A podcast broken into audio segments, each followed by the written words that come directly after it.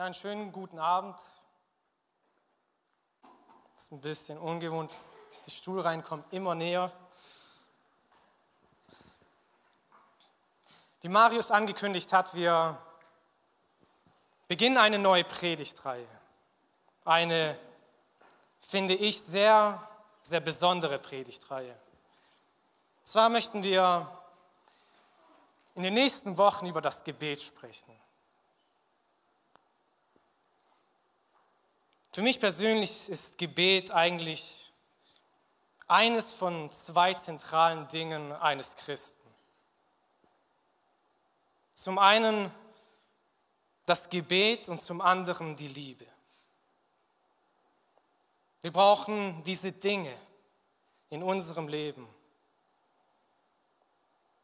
Ohne die Liebe sind wir ja, ich würde sagen, nicht wirklich errettet. Wir haben Gott nicht wirklich verstanden. Und wenn wir nicht beten, dann haben wir nicht wirklich dieses Verlangen, auch Gott und unsere Beziehung zu Gott zu stärken. Bevor wir zu der Predigt kommen, möchte ich mit einer kurzen Geschichte bzw. mit einem kurzen Erlebnis beginnen. Vor circa zwei Monaten kam ein Freund hier in der Jugend. Und wir hatten uns schon längere Zeit nicht gesehen gehabt und wir haben danach zusammen hinten geredet und wir haben über ziemlich alltägliche Dinge geredet. Ich hatte ihn gefragt, wie geht es ihm, wie sieht es aus mit der Arbeit und wie geht es ihm persönlich und so weiter. Und ich kam dann zu der Frage, hey, wie sieht es aus? Habt ihr schon eine Gemeinde gefunden? Und er sagte zu mir, es ist nicht so einfach. Wir sind auf der Suche und wir besuchen mehrere Gemeinden, aber es ist nicht so einfach.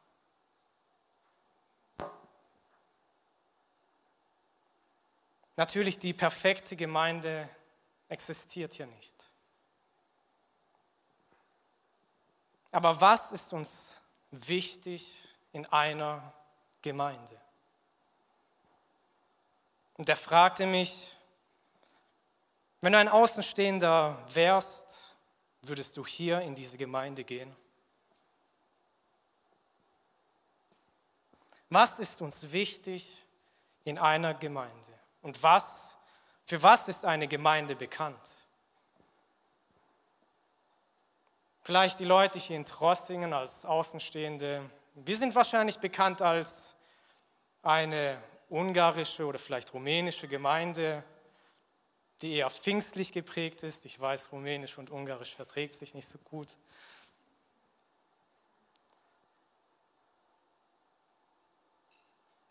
Vielleicht die FECG, bekannt als Russlands deutsche Gemeinde oder als Plusgemeinde.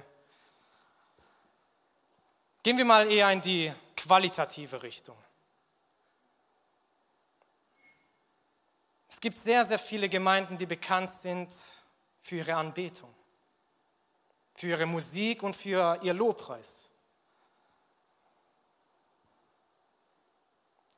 Auf der anderen Seite sehen wir auch Gemeinden,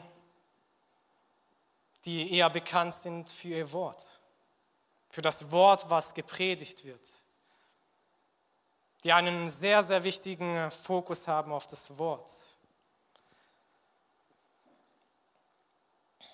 Warum erzähle ich diese Geschichte zu diesem Thema? Als ich mich vorbereitet hatte für diese Predigt und dieses Thema, kam mir immer und immer wieder ein Bibelvers in dem Sinn. Dieser Bibelvers steht in Markus Kapitel 11, der Vers 17. Und dort heißt es, und er lehrte und sprach zu ihnen.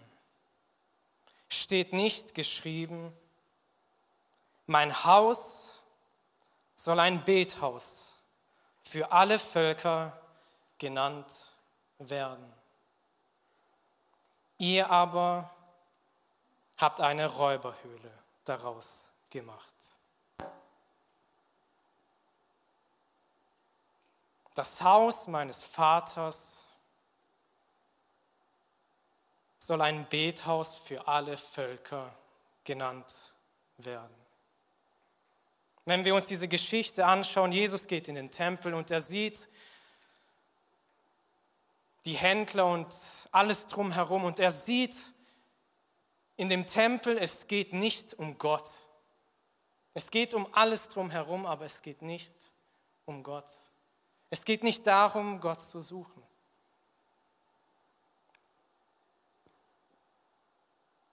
Ich habe mich auch gefragt, warum verwendet Jesus ausgerechnet diese Wortwahl? Ich meine, wenn ich so diese Situation vorstelle und ich es in meinen Worten gesagt hätte, hätte ich eher gesagt, der Tempel ist ein heiliger Ort. Ein Ort, wo Menschen die Gegenwart Gottes suchen. Ein Ort der Anbetung. Warum sagt Jesus, mit das Haus meines Vaters ist ein Bethaus? Ich glaube, es ist uns ja gar nicht so wirklich bewusst,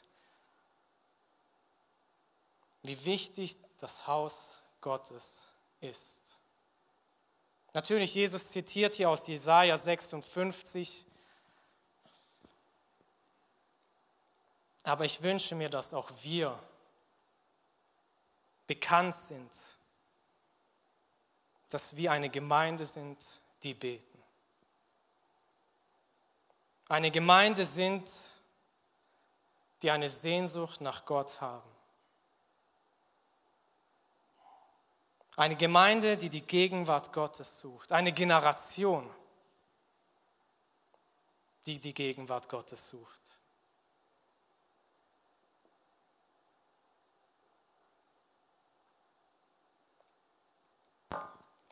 Ich hatte meine Predigt eigentlich etwas anders geplant gehabt. Ich möchte heute Abend sieben Fragen weitergeben. Ich möchte zu den Basics zurückkehren und sieben Fragen betrachten, die unser Gebet und vielleicht auch unser Gebetsleben hinterfragen oder auch in Frage stellen. Und wenn ihr keinen Notizblock habt, ihr dürft auch gerne euer Handy rausnehmen und dürft ehrlich sein und diese Fragen persönlich für euch beantworten.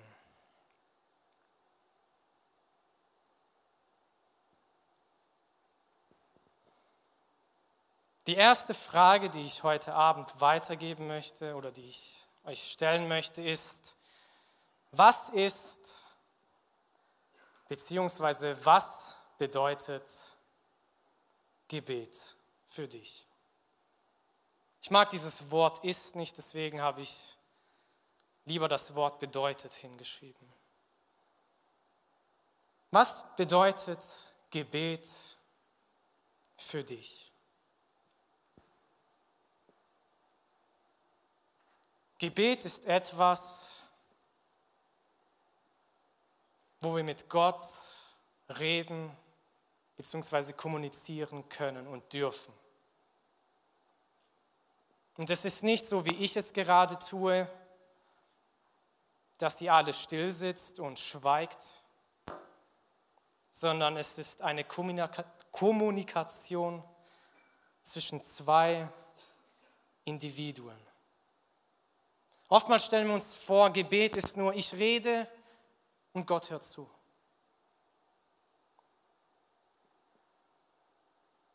Aber gerade wenn wir das Alte Testament betrachten, sehen wir, wie persönlich und wie direkt Gott zu uns redet.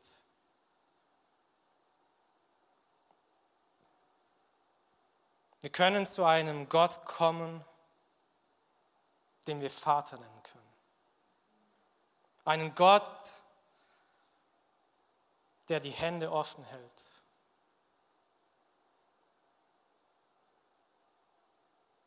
Der bereit ist, seine Kinder zu empfangen.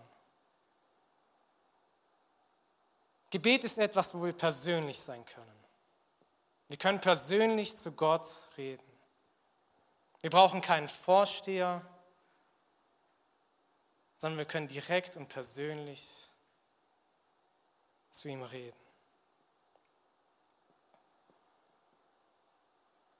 Wir können ihm danken. Wir können ihm unser Leben ausschütten. Unsere Sorgen, unsere Nöte, unsere Probleme. All das, was uns in unserem Leben beschäftigt.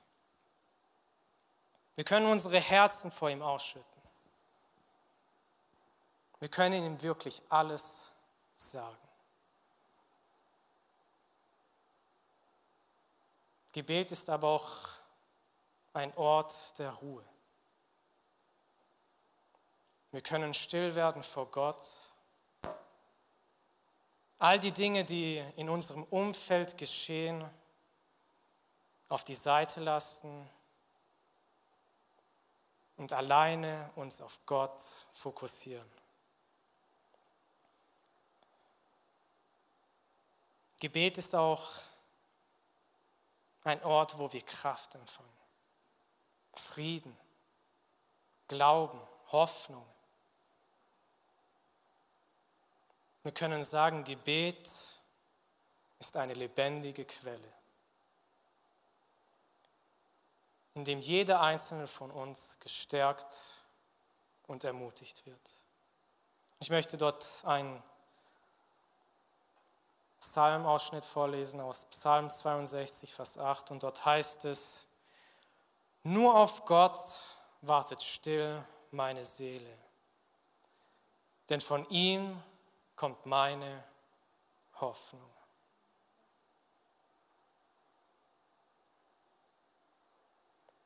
Nur auf Gott wartet still meine Seele. Im Gebet dürfen wir auftanken. Wenn es uns schlecht geht, wir werden ermutigt, wir werden gestärkt.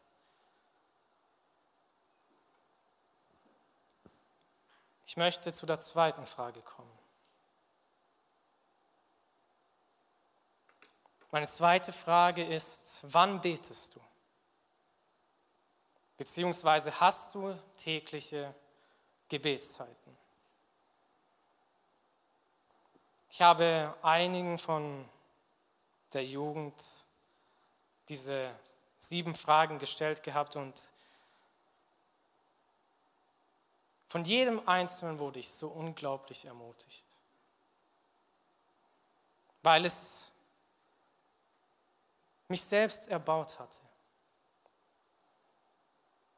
weil ich gesehen hatte, diese Personen nehmen es ernst mit Gott und sie haben ein Verlangen, Gott zu suchen. Diese Frage ist sehr, sehr spannend. Und sie ist auch sehr, sehr persönlich. Und diese Frage zeigt auch, wie es wirklich mit unserer Beziehung zu Gott aussieht.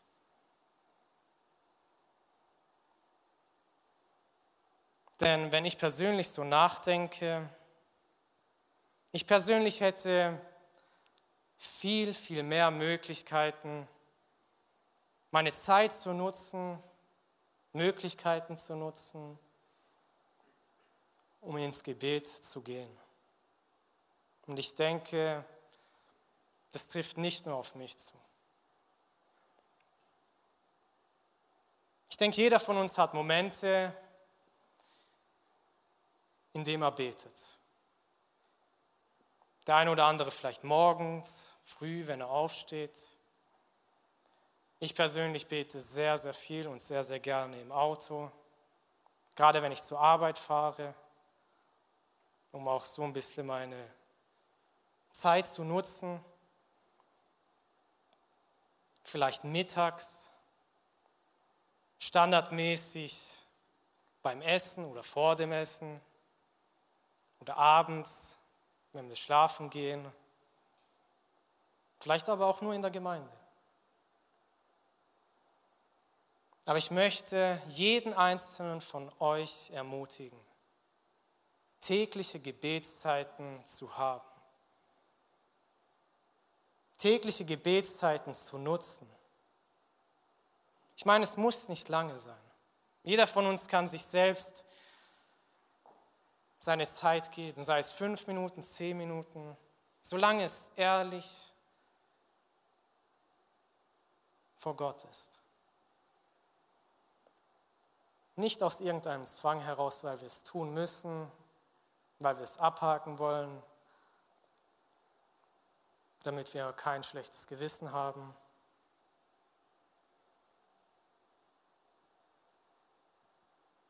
Wir können täglich auftanken.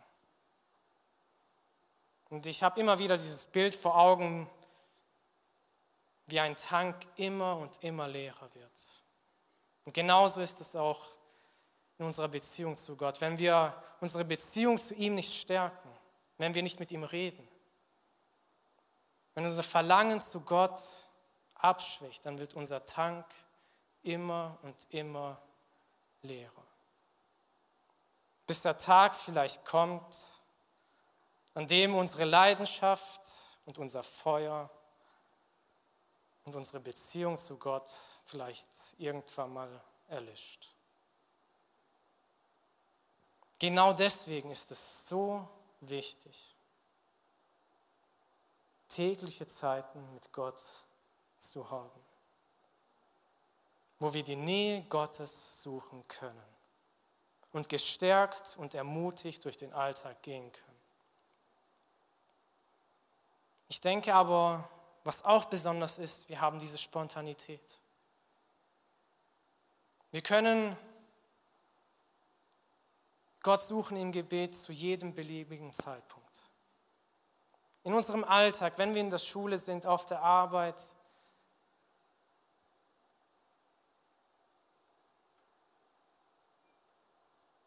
wir haben diese Möglichkeit und diese Chance. Psalm 86, Vers 3, dort heißt es, sei mir gnädig, o Herr, denn zu dir rufe ich alle Zeit. Wir dürfen zu Gott alle Zeit rufen. Wir haben keinen Gott, der abends schläft und wir können nur zu bestimmten Zeiten zu Gott kommen, sondern Gott hat ein offenes Ohr jede Sekunde, alle Zeit. Ich möchte zu der dritten Frage kommen. Meine dritte Frage ist, wo betest du? Gibt es bestimmte Orte oder Versammlungen, wo du betest? Oder wo für dich Gebet als wichtig erscheint? Gibt es Orte, an denen du gezielt betest? Auch hier ist es etwas ganz Besonderes, denn wir können an jedem Ort zu Gott beten. Auf der Arbeit, in der Schule, die produktivsten Dinge kommen in der Dusche,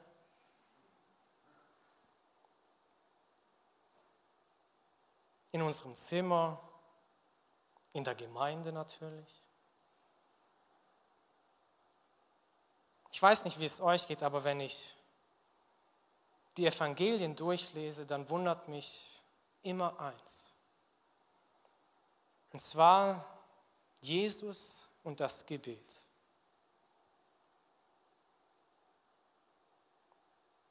Sicherlich, wir lesen, wie Jesus Menschen geheilt hat, und sicher auch für diese Menschen gebetet hat.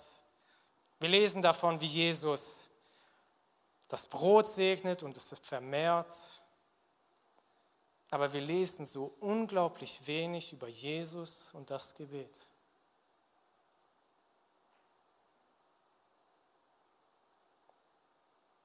Wir sehen, dass Jesus sich immer und immer wieder zurückzieht. Gerade wenn große Ereignisse und große Herausforderungen kommen, nimmt er sich die Zeit und trennt sich von seinen Jüngern. Was haben diese sich wohl gedacht? Er nutzt diese Zeit und er sucht die Gegenwart Gottes. Wir sehen es zum Beispiel im Garten Gethsemane. Wie Jesus diese Zeit nutzt, um Gott im Gebet zu suchen. Jesus sagt in Matthäus 6, Vers 6, Du aber, wenn du betest, geh in dein Kämmerlein und schließe deine Türe zu und bete zu deinem Vater, der im Verborgenen ist. Und dein Vater, der ins Verborgene sieht, wird es dir öffentlich vergelten. Unser Zimmer ist ein sehr schöner Ort. Wir fühlen uns in unserem Zimmer sehr wohl.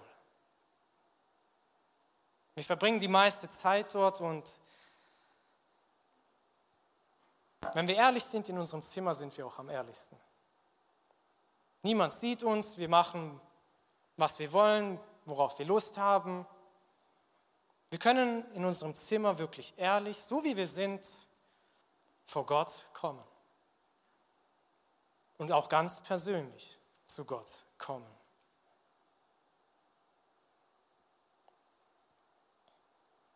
Aber wir müssen hier auch unterscheiden. Wir können beten im Privaten für unsere persönliche Beziehung zu Gott. Aber genauso können, sollen und müssen wir auch in der Gemeinde beten.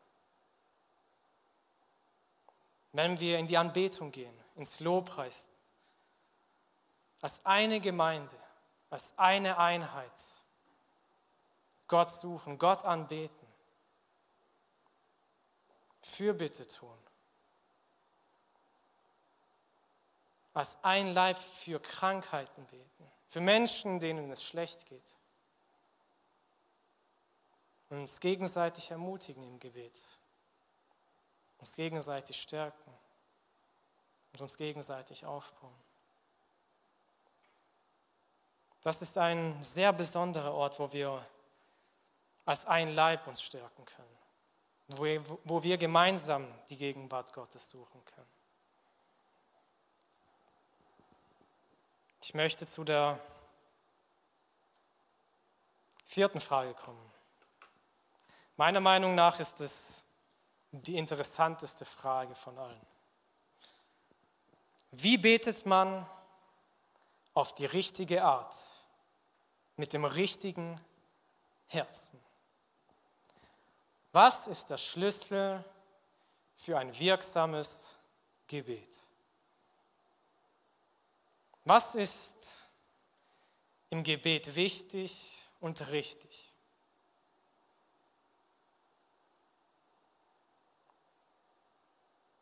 Das Wichtigste im Gebet ist unsere Einstellung. Wie wir vor Gott kommen ehrfürchtig, demütig, standhaft, ehrlich, authentisch. Ich könnte noch so viele weitere Adjektive aufzählen.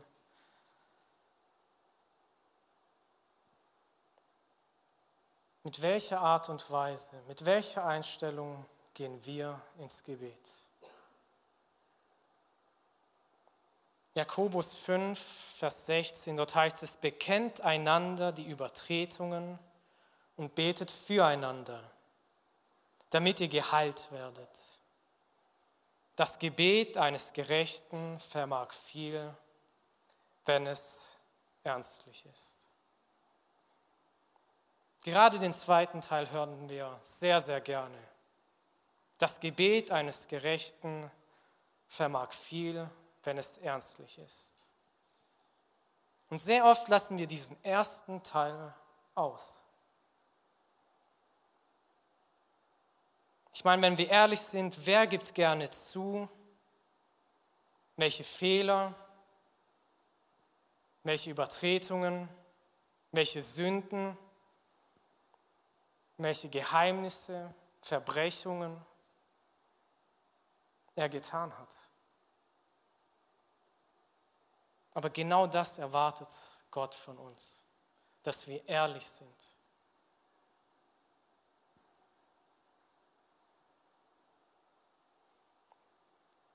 Wenn wir das Vaterunser anschauen, dann heißt es, dein Wille geschehe. Dein Wille geschehe, Gott. Und es sollte unser tägliches Gebet sein, dass Gottes Wille geschieht. Gebet ist keine Wunschliste, wo wir zu Gott kommen und sagen, Gott, ich brauche das. Gott, ich hätte gerne jenes. Könntest du bitte?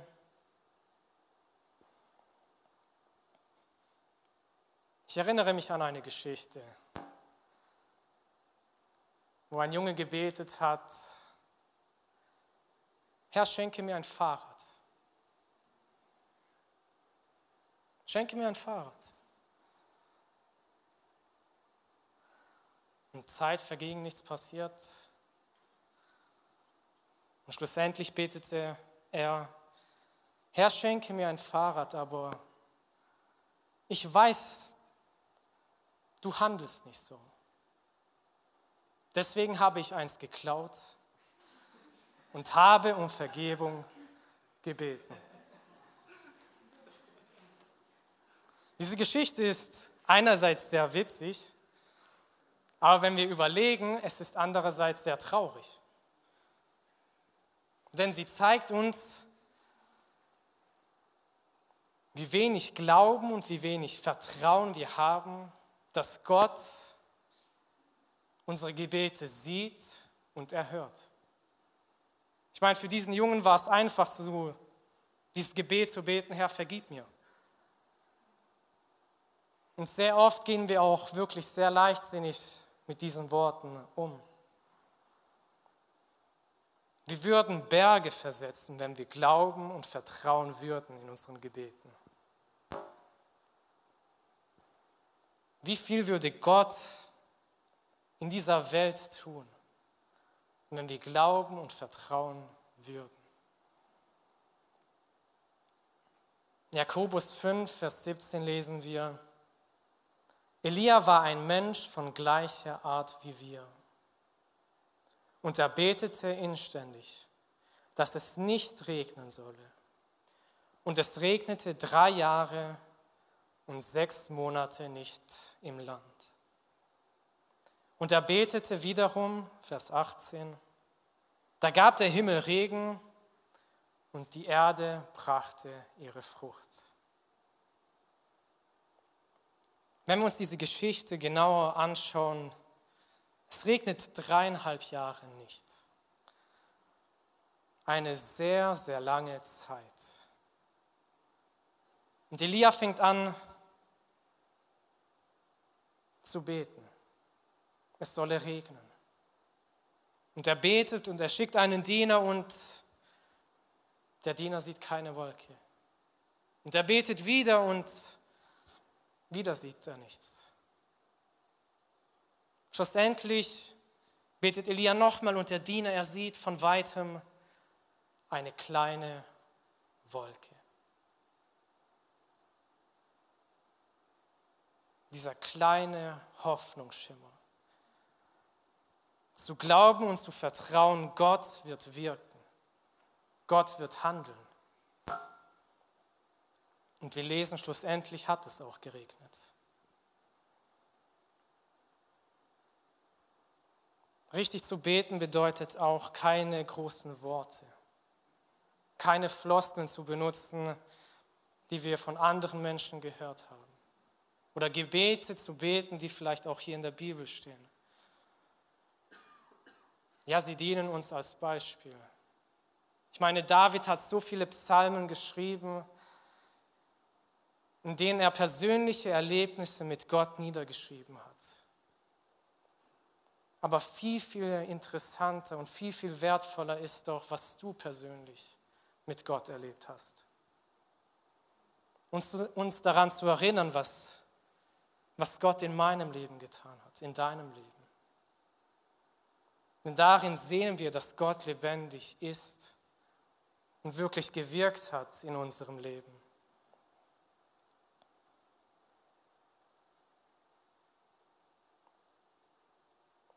Was uns auch hindern könnte, sind unsere Gefühle.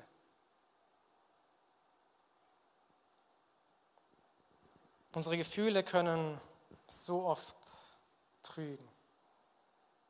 Vielleicht gehen wir ins Gebet und wir weinen, wir freuen uns und nichts geschieht. Wir denken uns, warum Gott?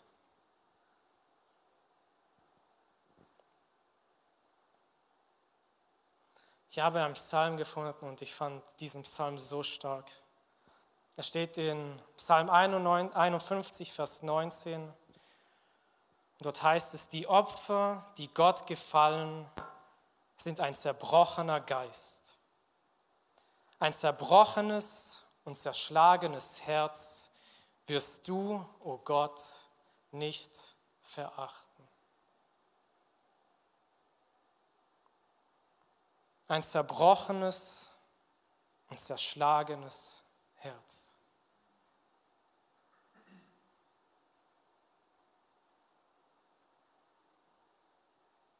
Lasst uns dies zu Herzen nehmen. Wenn wir ins Gebet gehen, ehrlich, demütig vor Gott, unserem Vater, zu treten.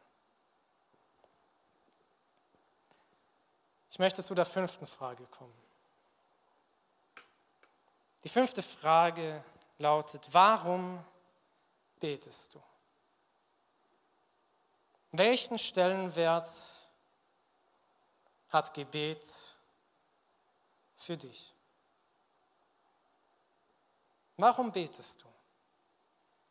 Ich meine, hier in der Gemeinde könnten wir sagen, alle beten, deswegen bete ich auch.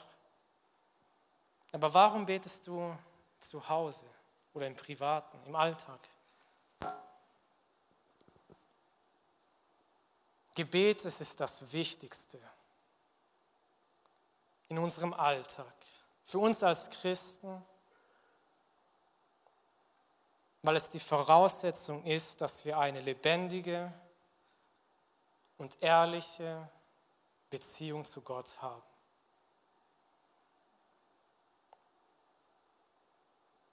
Wenn wir nicht beten, dann wird unsere Beziehung zu Gott schwächer. Damit wirkt es sich auch auf auf unser Handeln, unser Tun, unsere Gedanken und wir werden schwach.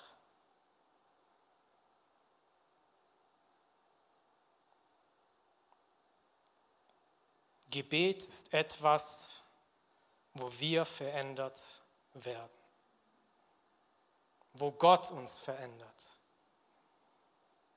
wo Gott uns auf unsere Fehler aufmerksam macht.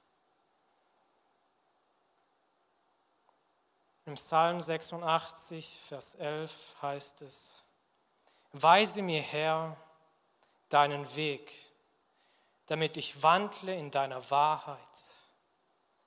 Richte mein Herz auf, das eine, dass ich deinen Namen fürchte. Weise mir, Herr, deinen Weg. Zeige mir, Herr, was dein Wille ist in meinem Leben. Gebet ist auch etwas, wo wir Gott besser kennenlernen dürfen, verstehen können, wo wir von Gott lernen können. Wir haben es schon vorhin gehört gehabt. Gebet ist die Quelle unserer Kraft. Es ist die Sache, wo wir gestärkt und ermutigt werden, wo wir getröstet werden, ermutigt werden von Gott selbst. Und ich kann mich so gut daran erinnern, was Joe letzte Woche gesagt hat. Dieses eine Zitat, es kommt von Johannes Hartl. Gebet ist nicht alles, aber ohne Gebet ist alles nichts. Wie wahr diese Worte sind. Gebet ist nicht alles, aber ohne Gebet ist alles nichts.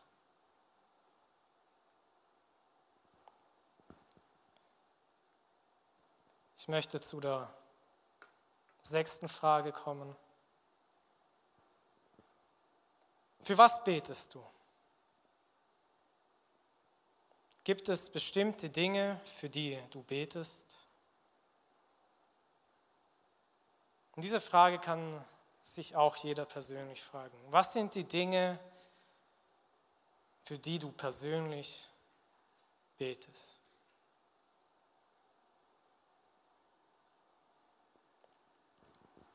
Gebet ist etwas, was sich nicht um uns dreht, sondern Gebet dreht sich allein um Gott.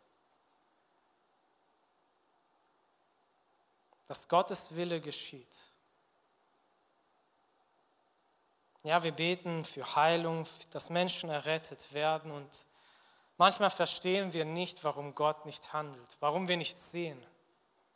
Aber wir müssen und sollen vertrauen, dass es der Wille Gottes ist und dass der Wille Gottes geschieht.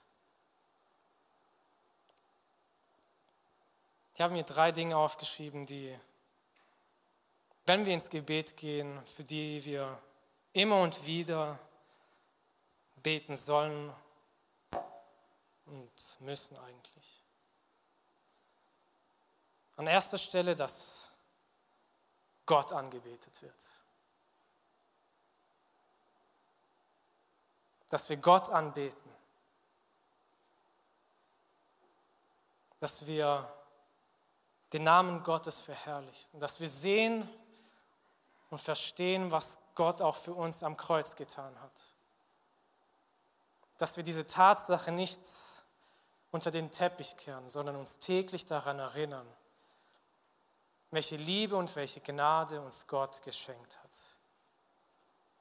Genauso sollten wir uns auch daran erinnern, dass Gott uns vergibt.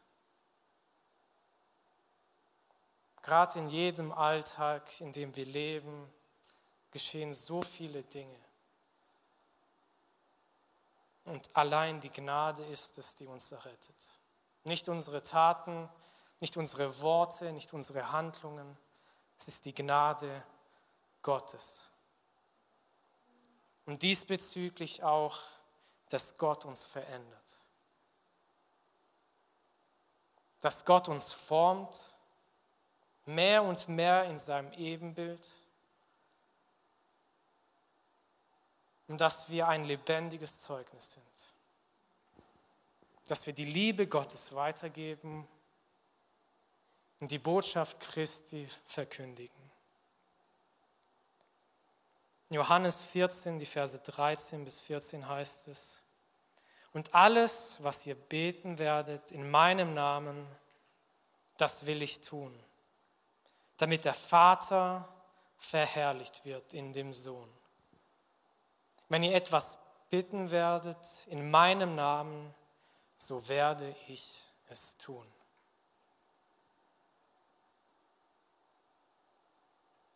Damit der Vater verherrlicht wird.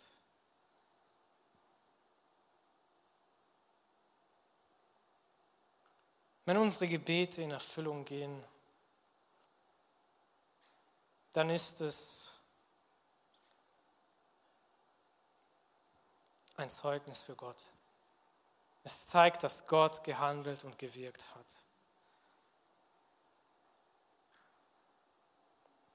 Wenn wir die Bibel lesen, dann sehen wir eine Geschichte, wo ein, ein junger kranker Mann vor Jesus gestellt wird und die Pharisäer fragen, wer hat gesündigt?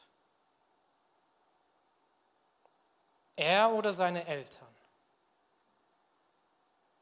Und oftmals, wir verstehen nicht, warum Krankheiten, Leid und Nöte auf dieser Welt geschehen.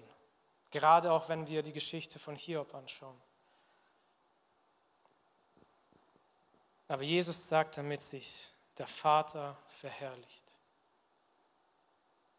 Damit Gott verherrlicht wird. Ich möchte zu meinem letzten Punkt kommen und das Lobpreisteam kann langsam gerne nach vorne kommen. Mein letzter Punkt ist, was hindert uns an einem wirksamen Gebetsleben? Was hindert uns daran, dass unser Gebet in Erfüllung geht? Was hindert uns daran, dass unser Gebet wirksam ist? Wir könnten diese Frage ganz einfach beantworten. Es ist die Sünde. Es ist die Sünde, die, die ein wirksames Gebet tötet. Falsche Absichten, böse, unreine Gedanken, vielleicht aber auch so wie der kleine Junge, indem wir kein Raum für den Glauben und dem Wirken Gottes geben. Weil wir es vielleicht lieber in unserer eigenen Art und Weise tun möchten.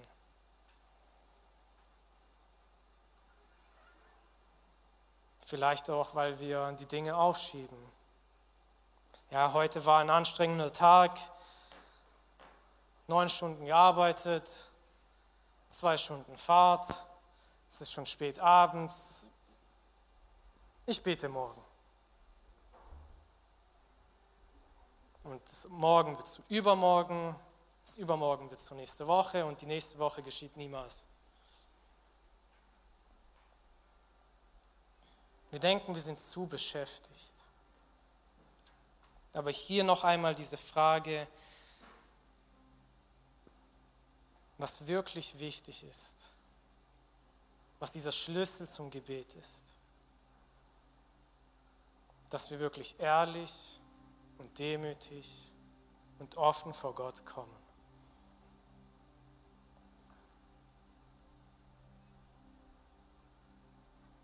Oftmals verstehen wir nicht, dass das Gebet eigentlich die größte Waffe für uns als Christen ist. Was wir eigentlich alles anstellen könnten mit unserem Gebet. welche Kraft eigentlich das Gebet hat. Ihr könnt gerne aufstehen und ich möchte mit einem Punkt schließen. Ich habe diese Woche so ein bisschen meine Bildergalerie durchgeschaut gehabt und ich habe ein Bild gefunden gehabt. Ich folge auf Instagram einem Typen, der auch immer und immer wieder Fragen reinstellt. Und er wurde gefragt, welcher Vers bzw. welche Bibelstelle war in dieser Zeit der einflussreichste in deinem Leben? Diese Frage wurde im Dezember 2020 gestellt. Da kam langsam wieder diese zweite Corona-Welle. Und er sagte, der Vers, der mich am meisten angesprochen hat, ist Matthäus 15, die Verse 8 bis 9. Und er sagte, ich sehe, wie diese Verse Tag für Tag Realität werden.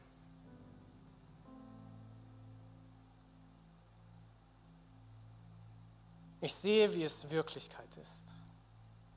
In Matthäus 15, die Verse 8 bis 9, dort heißt es, dieses Volk naht sich zu mir mit seinem Mund und ehrt mich mit den Lippen. Aber ihr Herz ist fern von mir. Vergeblich aber verehren sie mich, weil sie Lehren vortragen, die Menschengebote sind. Diese Worte sind sehr hart.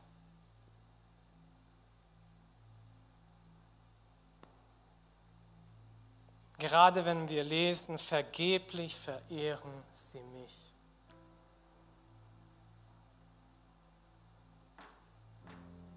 Genau deswegen ist es so wichtig, dass wir prüfen, mit welcher Einstellung gehen wir ins Gebet.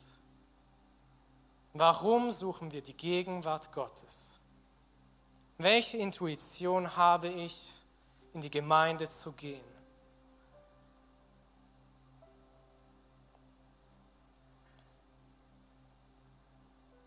Denke, jeder von uns kann sich Gedanken darüber machen, über die Fragen, die wir heute Abend gehört haben. Jeder von uns kann persönlich reflektieren, wie es in seinem Leben aussieht.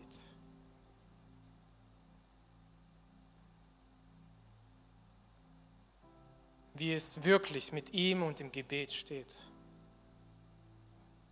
Ob wir verändert werden müssen in mancherlei Dingen ob unsere Sichtweise angepasst werden muss. Diese Predigtreihe über das Gebet,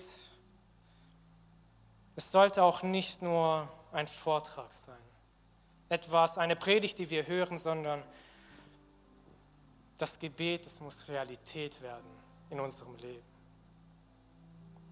Es muss sichtbar in unserem Leben sein. So lasst uns persönlich prüfen in dieser Zeit. Lasst uns hineinschauen in unserem Herzen und sehen, wie sieht es aus?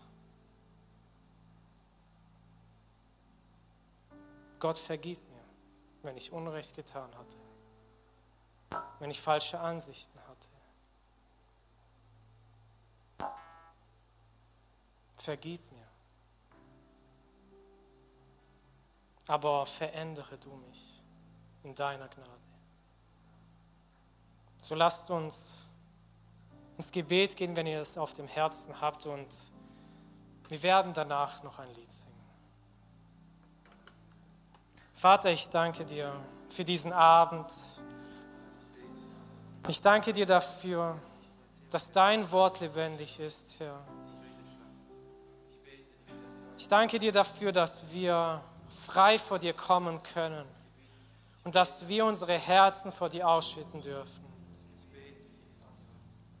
Herr, ich möchte dich bitten, Herr, für mich persönlich, Herr, prüfe du mein Herz, Herr, und wasche du mich rein. Herr, reinige du mich, Herr, und lass mich neu und mehr und mehr verstehen, Herr, wie wichtig das Gebet ist.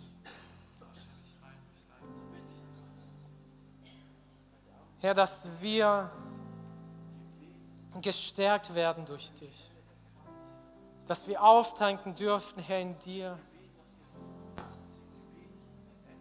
Dass wir ehrlich und mit einer richtigen Haltung zu dir kommen, Herr. Herr, erinnere du mich und uns, Herr, jeden Tag daran, Herr. Herr, ich danke dir dafür, dass du das Gebet eines Gerechten siehst, Herr dass für dich nichts unmöglich ist. Danke dir dafür, dass wir uns ausstrecken dürfen. Er segne du uns, Herr, als deine Kinder. Spreche du, Herr, in Herzen hinein. Gebe du Antworten. Menschen, die Antworten brauchen. Dass es kein Monolog ist, Herr, sondern dass du, Herr, zu ihnen persönlich redest. Klar und eindeutig. Ich danke dir dafür, Herr, dass du wirkst, Herr, in unserem in unserer Schwachheit. Danke dir dafür, Herr, und wir wollen dich anbeten, Herr. Wir wollen nicht vergessen, Herr, dass du ein heiliger, ein treuer und gerechter Gott bist. Danke dir dafür. Danke, dass du unsere Predigt angehört hast. Wenn dich die Botschaft angesprochen hat, dann teile sie gerne mit deinen Freunden und Bekannten, dass auch sie diese Predigt hören können. Wir wünschen dir Gottes Segen.